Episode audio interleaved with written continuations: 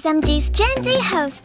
The 20th CPC National Congress has just concluded after unveiling main objectives and tasks for the next five years and more.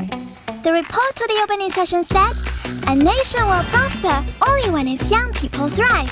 So, I think it is important to learn what Gen Z, both home and abroad, know about the recent CPC National Congress, the rules of CPC members, and the blueprint for the party and the country.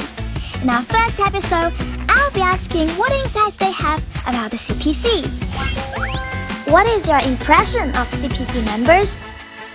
我看我身边的同学，他们有的都很积极的入党，像呃我的室友们，他们就是他们有一种奉献的精神吧。 They are nothing different from the common ones, but they always with a warm heart to contribute to the society and to normal people. 是因为我的父母他们都是党员的缘故吧， 所以在我小的时候，他们会经常教导我说，除了要好好学习之外呢，一定要多去帮助那些有需要帮助的人们。CPC is systematic, absolutely systematic. If I have to use a word. 我觉得共产党员不仅仅是一个名称，它更是一种力量，一种精神。How do you understand whole process people's democracy? 我们在之前有行使过法律权利去给人大代表投票，全过程民主就是所有有能力的人都参与到中国的民主实践当中来，为中国的民主进程建言献策吧。Uh, people have been paying more attention when making the political agenda. What do you think is the significance of the 20th CPC National Congress? How it it has represented, you know, its people, people from all walks of life, farmers, teachers, um, you know, local leaders, and of course national leaders. 全面让人民去关注一些，就是重视一些人民需要关注的问题。为接下来中国的第二个百年奋斗目标之类指明方向吧。在现在俄乌冲突，然后欧洲能源危机等等这样的局面的情况下，那为中国指明道路其实是非常重要的。党的二十大，我相信它就是在这样的世界格局当中起到非常重要作用的一次会议。 What do you think has been the most important signal from the 20th CPC National Congress? global growth. Uh, given that, for example, the Belt and Road Initiative, which is really a big thing, China's door is to the outside world is wide open, and it will open up even more than in the previous decade. What does Xiaokang mean to you? Xiaokang not only means having a better life, but there are also more opportunities and platforms to show our ideas. 是提高了我的生活质量和水平，能够让我在更好的环境当中去学习和成长。呃，我认为这更代表着一种安稳和幸福吧。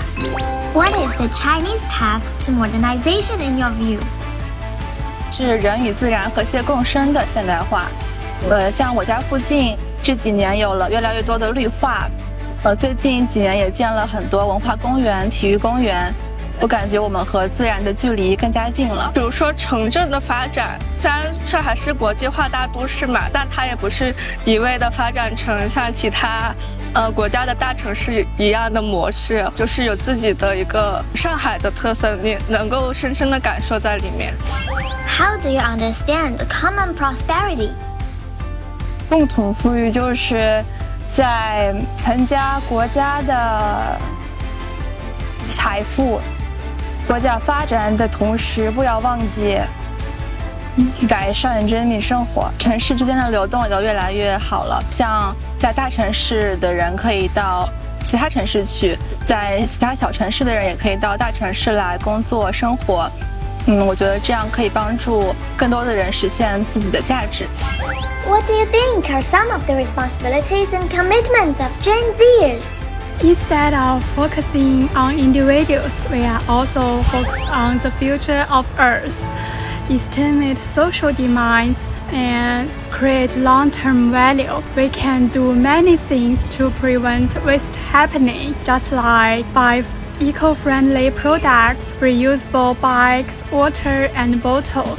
Little by little, everything will be changed And forest users are encouraged to record their low carbon footprint, like taking public transport or paying utility bills online. Generation Z dedicated to make a green area and take actions in green energy. 青年人最大的责任，就是在这个网红福利高涨、信息传播极其快速且广泛的社会时代下， 依然能够找到可以实现自身价值的事情，并且不断坚持。